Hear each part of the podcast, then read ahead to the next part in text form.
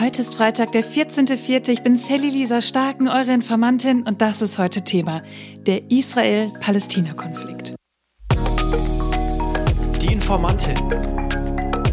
News erklärt von Sally Lisa Starken. Ihr Lieben, diese Folge ist für mich eine ganz besondere. Es ist eine Sonderfolge. Wir sprechen heute über Israel und Palästina. Und das machen wir, weil es auf der einen Seite ein so unfassbar spannendes, aber auch wirklich emotionales Thema ist und weil ich ja nun seit einer Woche hier vor Ort bin und viele tolle Menschen getroffen habe und mit ihnen so viel über dieses Thema gesprochen habe.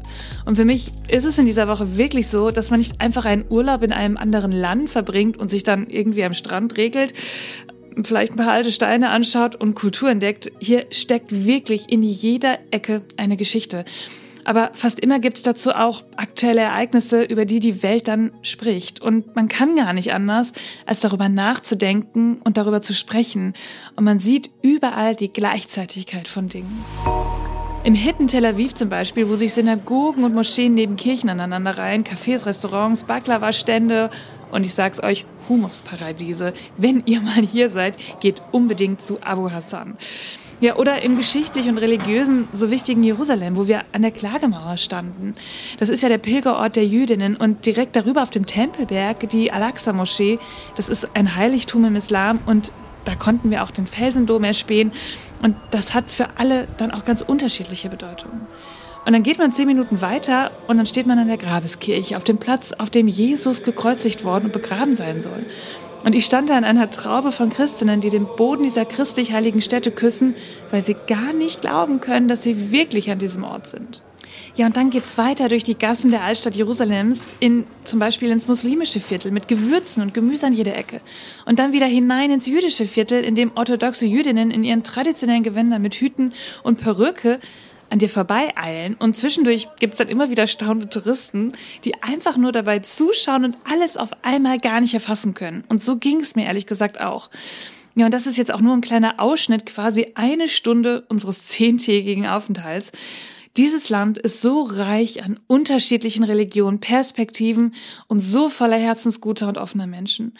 Wir waren am Mittwoch zum Beispiel bei einem Mimuna-Fest. Das richten marokkanische Familien nach dem Pessach aus und heißen damit Eden willkommen. Wir haben bei den Vorbereitungen geholfen. Ich habe marokkanisches Brot gebacken, das heißt Mufletta. Und wir haben die halbe Nacht gefeiert. Und zwar zusammen, Jüdinnen und Muslime, Seite an Seite.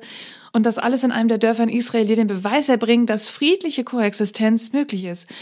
Und ich hab, muss wirklich sagen, ich habe mich selten auf Anhieb an einem Ort so stark verbunden gefühlt und gedacht, hier will ich bleiben. Ich fühle mich hier irgendwie auf eine neue Art zu Hause. Das kannte ich vorher so gar nicht. Und es ist einfach so, so schön hier. Und wir sind auch gerade noch hier. Das heißt, falls ihr wieder Hintergrundgeräusche hört, wie Vogelzwitschern oder es gibt ja auch ein paar Hühner, die man zwischendurch gar keine hört, Regen auch. Die Fenster lassen sich hier nicht ganz so gut schließen, äh, wie man das vielleicht von zu Hause kennt. Seht's mir nach, ähm, dann wisst ihr jetzt, wo, wo ich bin und vielleicht habt ihr das Gefühl, auch ein bisschen mit dabei zu sein. Ja, und gleichzeitig, neben all diesem, was ich gerade erzählt habe, gibt's in diesem Land auch eine andere Seite. Du siehst viel Polizei, Soldatinnen in Uniform, Sicherheitsvorkehrungen. Zum Beispiel, du wirst auch beim ersten Flug hinein in das Land befragt, warum du herreisen willst und mit wem. Und dann denkst du ja irgendwie auch, ja, es kann auch gefährlich sein hier. Ich meine, du kennst eben auch die Nachrichten, die Anschläge, den Raketenbeschuss. Das ist irgendwie ein geteiltes Land mit Menschen, die hier koexistieren. In manchen Orten leben sie dann auch friedlich zusammen, so wie hier in Neve Shalom, aber das ist eben nicht überall so.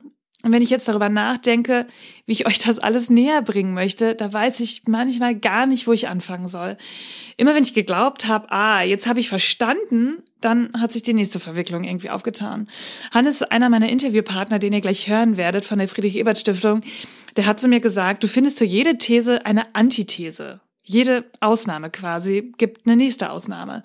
Und der Nahostkonflikt bestimmt dieses Land nach außen. Wenn du dann aber da bist, siehst du, dass es eben viel mehr ist, voller Liebe und Emotion. Und ganz ehrlich, deswegen ist all das, was ihr in dieser Folge erfahren werdet, geprägt von meinen Eindrücken und von den Menschen, die in dieser Folge sprechen werden.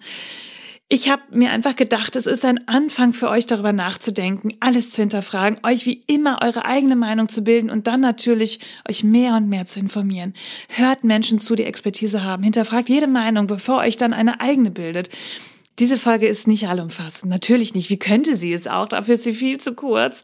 Aber ich glaube auch, dass sie eben dieser Anfang ist, dass sie vielleicht auch nicht jedem gefallen wird. Sie ist aus meiner Wahrnehmung der letzten Tage heraus entstanden. Behaltet das bitte im Hinterkopf. Und dann lasst uns jetzt mal eintauchen in dieses Land zu diesen Menschen. Ich erzähle euch ein bisschen was über die zehn Tage, die wir hier verbracht haben, wen wir getroffen haben und über was wir gesprochen haben. Ja, und irgendwie hat so angefangen. Als wir letzten Freitag, Karfreitag war das, in Tel Aviv ankam, da war die Schlagzeile am Abend in der Tagesschau, die Gewalt in Israel eskaliert. Vielleicht habt ihr es mitbekommen, am Tag zuvor haben sich Jugendliche in der Al-Aqsa-Moschee verschanzt. Die hatten das Gefühl, die Moschee verteidigen zu wollen. Und die israelischen Sicherheitskräfte haben das aufgelöst und es kursierte ein Video im Internet, wie Polizisten in der Moschee auf Menschen mit Schlagstöcken einschlugen. Und als Reaktion wurde Israel mit Raketen aus dem Libanon und den Gazastreifen beschossen.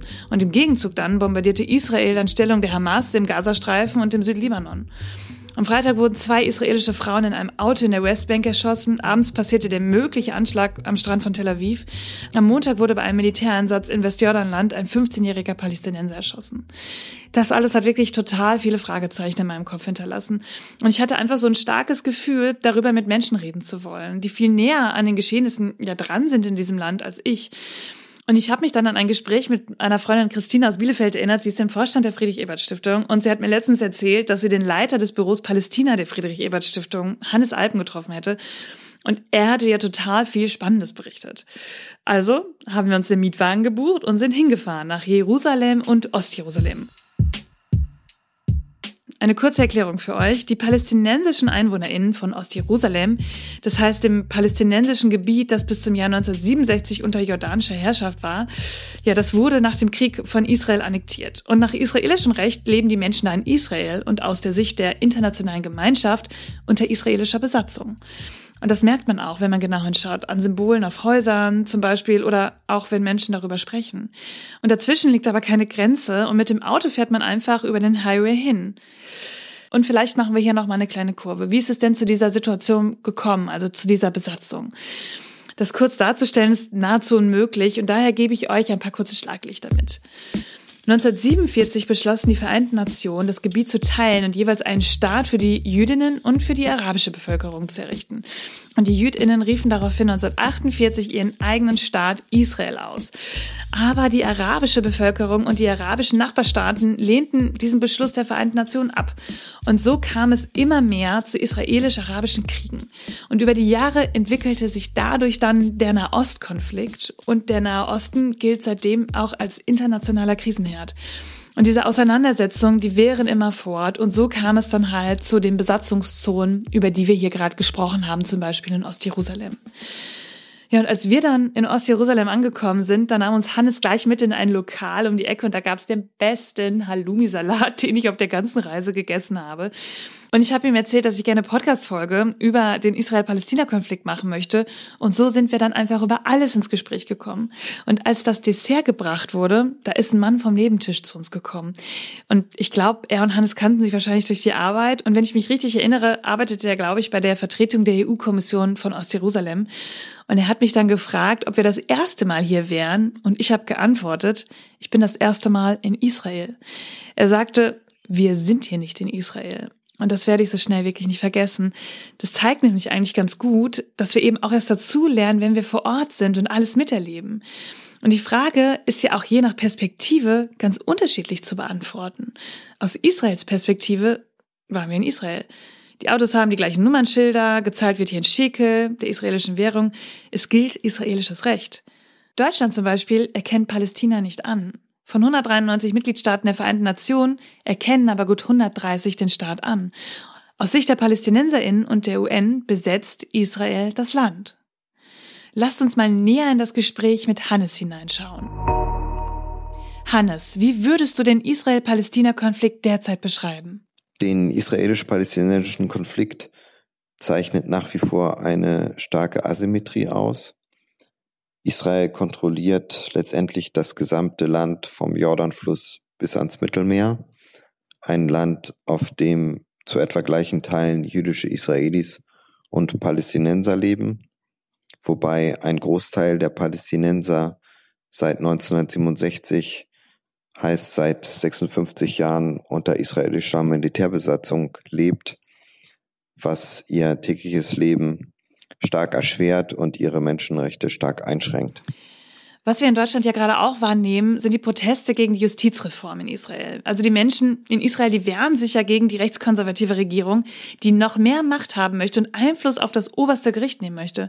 Und wir sehen ja auch immer mehr, dass der Staat Israel Siedlungsprojekte vorantreibt, zum Beispiel, dass sie das einfach steuerlich begünstigen. Und irgendwie ist es ja anscheinend das Motto, da wo sich Menschen niederlassen, da ist auch das Land Israels. Also in Gebieten, die eigentlich palästinensische Menschen für sich beanspruchen, da bauen SiedlerInnen ihre Dörfer. Und die sind eben nicht wirklich auf friedliche Koexistenz aus. Der Weltsicherheitsrat der Vereinten Nationen hatte vor einigen Wochen auch eine Stellungnahme verabschiedet, in der der israelische Siedlungsbau in den von den Palästinensern beanspruchten Gebieten scharf kritisiert wurde.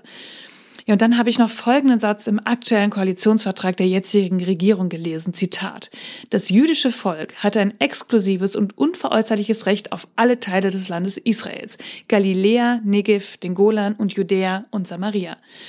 Es sieht ja also irgendwie so aus, als wäre die Regierung unter der Führung von Benjamin Netanyahu weit davon entfernt, nach einem Kompromiss mit den Palästinensern zu suchen. Es geht doch anscheinend vielmehr darum, diesen Konflikt so weit wie möglich für sich selbst zu entscheiden und auch die Kontrolle über palästinensische Gebiete zu verstetigen.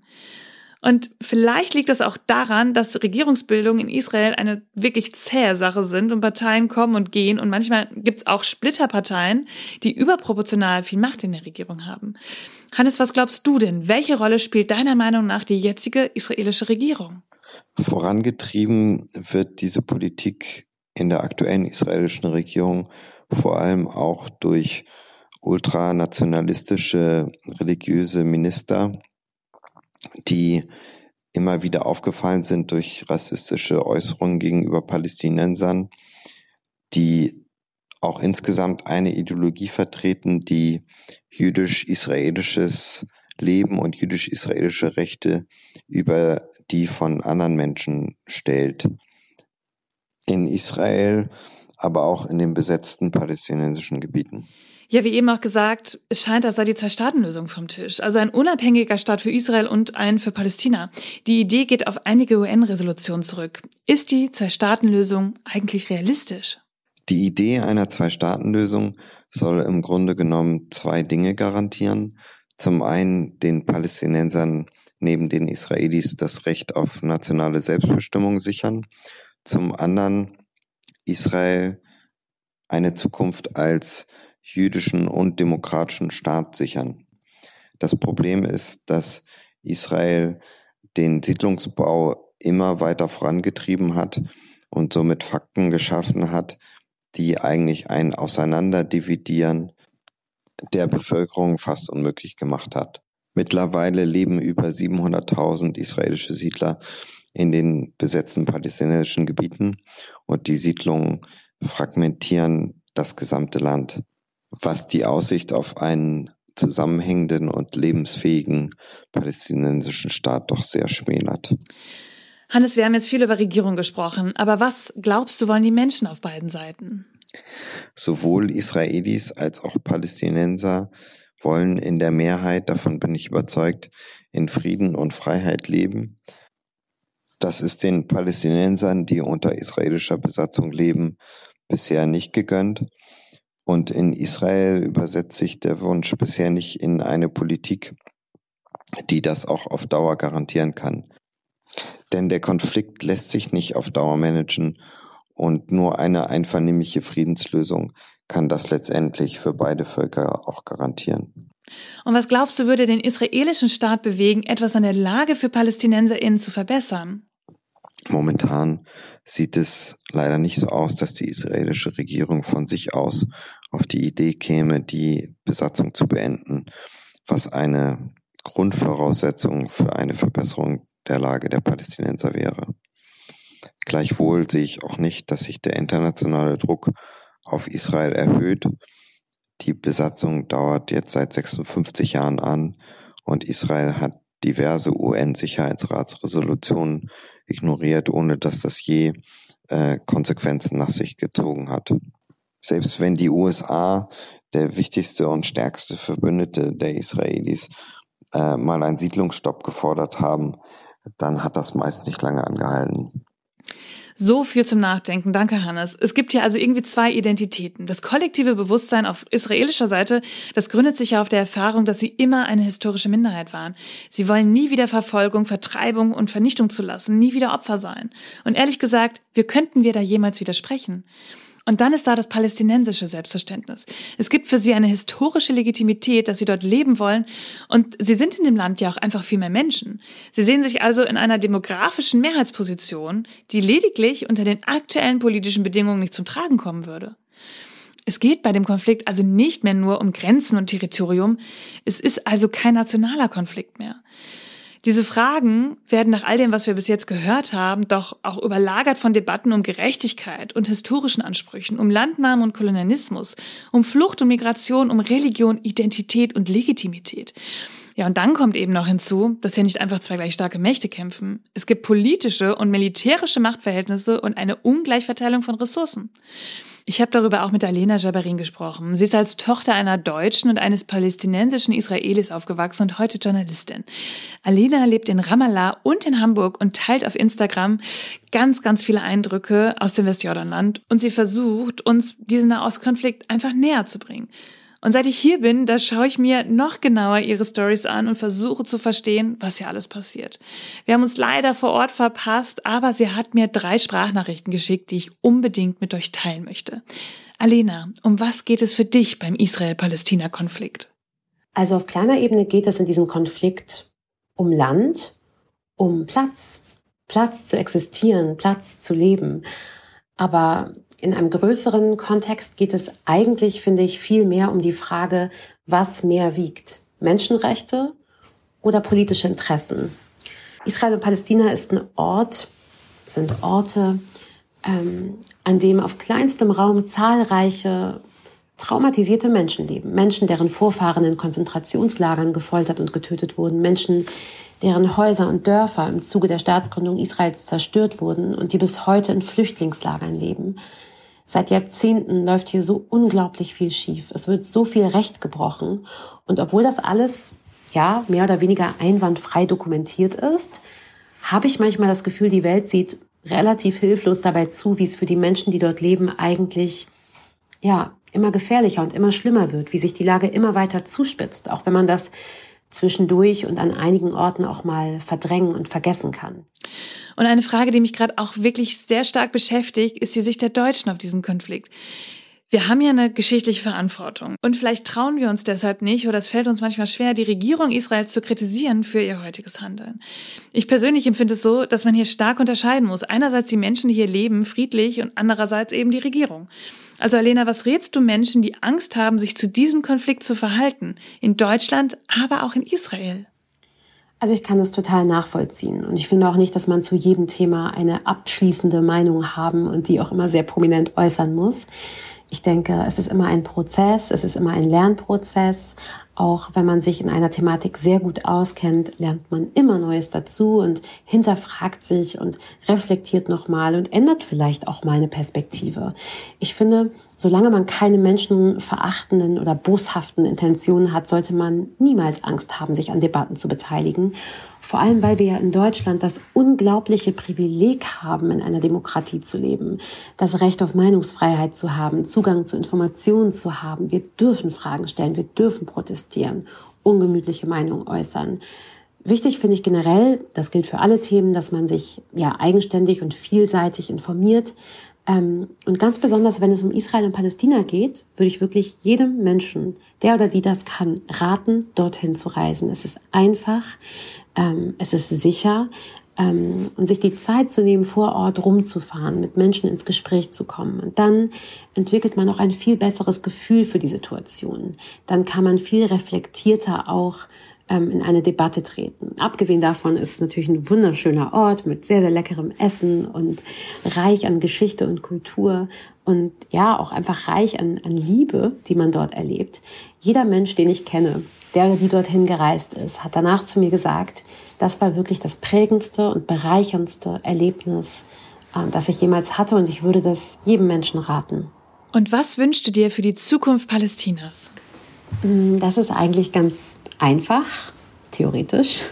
Ich wünsche mir, dass alle Menschen, die dort leben, alle Menschen, unabhängig von ihrer ethnischen oder religiösen Zugehörigkeit, die gleichen Rechte bekommen, dass sie alle in Sicherheit und Menschenwürde leben können, dass der Schmerz, der vielen Menschen dort über Jahrzehnte vor den Augen der Welt zugefügt wurde, dass der irgendwann verheilt und ja, dass wir es irgendwann schaffen, auf diesen Ort zu blicken, nicht nur im Kontext von Gewalt und von Schmerz und von Krieg, sondern ja, dass wir diesen Ort besuchen und genießen können für all den Reichtum, den er bietet, historisch, kulturell, kulinarisch, religiös und menschlich. Liebe Alena, vielen Dank für deine Eindrücke. Wir haben wieder mehr zum Nachdenken. Ja, und dann gibt's noch eine prägende Erfahrung für mich, die ich euch auf jeden Fall auch erzählen möchte. Mein Freund hat hier in Israel eine langjährige Freundin, sie heißt Enat. Die beiden haben sich vor 25 Jahren bei einem Schüleraustausch kennengelernt und besuchen sich immer wieder. Und wir haben total viel schöne Zeit mit ihr verbracht. Und vorgestern haben wir sie dann auch in ihrem Dorf besucht. Ich habe es eben schon erzählt, das Dorf, in dem Jüdinnen und Muslime in friedlicher Koexistenz zusammenleben. Und natürlich sprechen sie über alles, über alle Konflikte. Und das wird alles auch in der Dorfgemeinschaft diskutiert. Und ich habe sie wirklich den ganzen Urlaub nur mit Fragen gelöchert, weil ich auch einfach wissen wollte, welche Meinung man hat, wenn man als Israelin in diesem Land geboren wird, hier wohnt und hier aufwächst. Man bekommt ja alles mit, auch das, was von außen gesprochen wird. Man sieht aber auch, wenn man hier selbst wohnt, was in dem Land gut ist und was eben nicht. Inat, was glaubst du, wie die Medien das Bild von Israel und von Palästina beeinflussen? In what way do you think the impression of Israelis in Palestine is influenced by the media? I think it's it's always about storytelling. It's always telling a good story or a bad story, and it depends who holds the phone or his Instagram, Twitter, whatever, and his personal experience. And I think I'm very much, for example, influenced by the media, but in ways that I never thought I would be influenced. Like I can see really, really bad things from both sides. On the other hand, I see things I would never see before. For example, like Palestinian people who seek for peace and they don't do it online, but I see they're dealing with art. They're dealing with many other ways of living beside fighting. So I see there's different voices and I would never know that if I would be influenced only by the Jewish media. And of course, there's many levels of media. It depends also who funds them. So if if it's a government fund, funding of the media, so it's one news, and there's also a different kind of news when it's a personal person or it's like an NGO that his goal is to bring live news like Iron Palestine or uh, Zohot or different kind of uh, Instagram pages. So in our days is really, I'm personally very influenced by the media. Sie sagt also, die unterschiedlichen Quellen sind eine Bereicherung und sie helfen auch dabei, ein Bild zu bekommen, das man eigentlich nicht hätte, wenn man nur auf eine einseitige Berichterstattung hören würde. Es geht also immer um Storytelling und dann auch eben um die jeweilige Seite und die damit verbundenen persönlichen Erfahrungen. Und sie selbst wäre natürlich auch davon beeinflusst, von beiden Seiten. Und man sollte jedes Bild in den Kontext setzen, immer verschiedene Stimmen hören, die man ohne die sozialen Medien nicht hören würde, wie zum Beispiel den Instagram-Kanal, den ich euch selber auch sehr ins Herz legen kann, Eye on Palestine. Dinge, die die andere Seite nahbarer machen. Innat, siehst du eine Lösung für diesen Konflikt? There is no solution, okay? In my point of view. There is no solution but personal relationship. This is the only solution for everything, like, because this place is so combined with one another, like water and bubbles, you cannot separate them. And, and the only way we can learn is how to behave. Only behavior will solve big problems because it's going to be local solutions. I think global solutions in this place will never work. I think in the end, it's all needs to be like optional rules if I can have a perfect country. No specific land, but specific municipalities. This is for the Jews. They know, they can go there, but this they go there. It cannot. It's not connected to a specific place. I think this would be the only solution that we can do. Like it's like a, a building. Sie sagt, es geht um Menschen. Alles gehört zusammen. Es ist nur lösbar über persönliche Beziehungen. Und was glaubst du, warum neigen manche Menschen dazu, Israel die Schuld an dem Konflikt zu geben? First, the occupation. It's, it's the it's the basic of all the problem here. Occupation and the way it's been held for years. As long as we solve this occupa- the occupation, we free the people, will be different.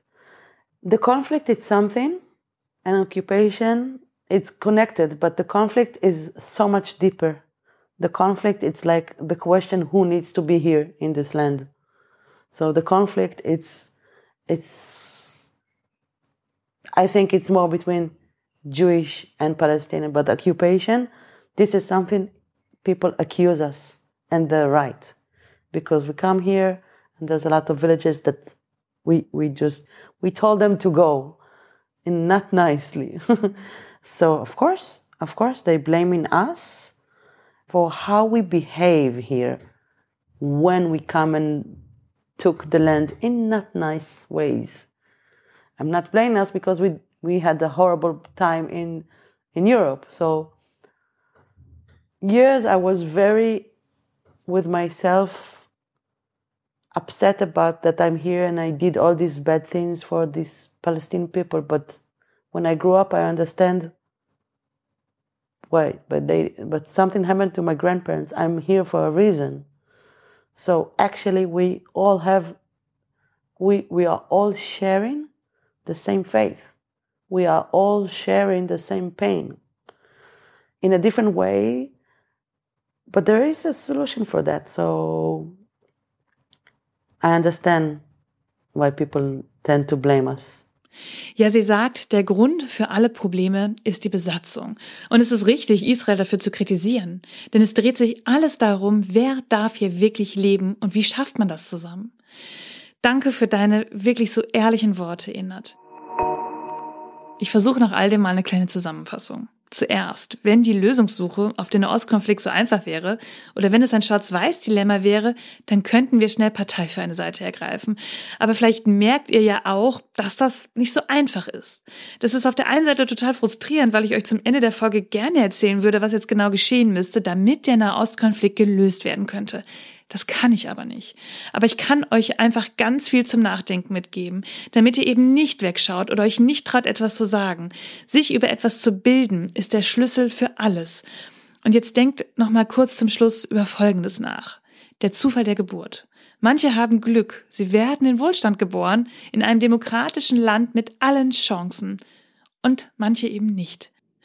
Genau das entscheidet am Ende aber über deinen Lebensweg, deine Perspektiven. Damit geht auch die Verantwortung von den Leuten einher, die alle Chancen haben. Und das hat mir diese Reise wirklich deutlich gezeigt. Man ist immer auf andere Menschen im Leben angewiesen. Das bedeutet am Ende aber auch, dass wir selbst zuerst einmal neugierig und respektvoll sein müssen. Vielleicht brauchen wir das ja auch mal selbst. Verurteilt nicht sofort. Hört hin, denkt nach. Und dann kommen wir alle vielleicht einen Schritt weiter. Ja, das war diese Sonderfolge, die mir so unfassbar am Herzen gelegen hat, dass wir das machen und darüber sprechen. Ich weiß, es ist nicht normal, dass wir eine, ja, auch etwas längere Folge jetzt gemacht haben. Ich hoffe aber, dass sie euch gefallen hat und euch weitergeholfen hat. Erzählt mir mal, was ihr zu dieser Sonderfolge sagt und wie das vielleicht auch ein bisschen euch zum Nachdenken gebracht habt. Nächste Woche geht's hier wieder ganz normal mit den News weiter und dann bin ich auch wieder zu Hause. Ihr findet natürlich wie immer weitere Informationen und Quellen in den Show Notes. Sprecht drüber, bildet euch eure eigene Meinung, informiert euch, schreibt mir, wenn ihr Fragen habt oder Anregungen, schickt mir eine Sprachnachricht auf Instagram. Wir hören uns am Montag wieder, denn irgendwas passiert ja immer. Bis dann! Die Informantin. News erklärt von Sally Lisa Stark. Eine Produktion von 7 One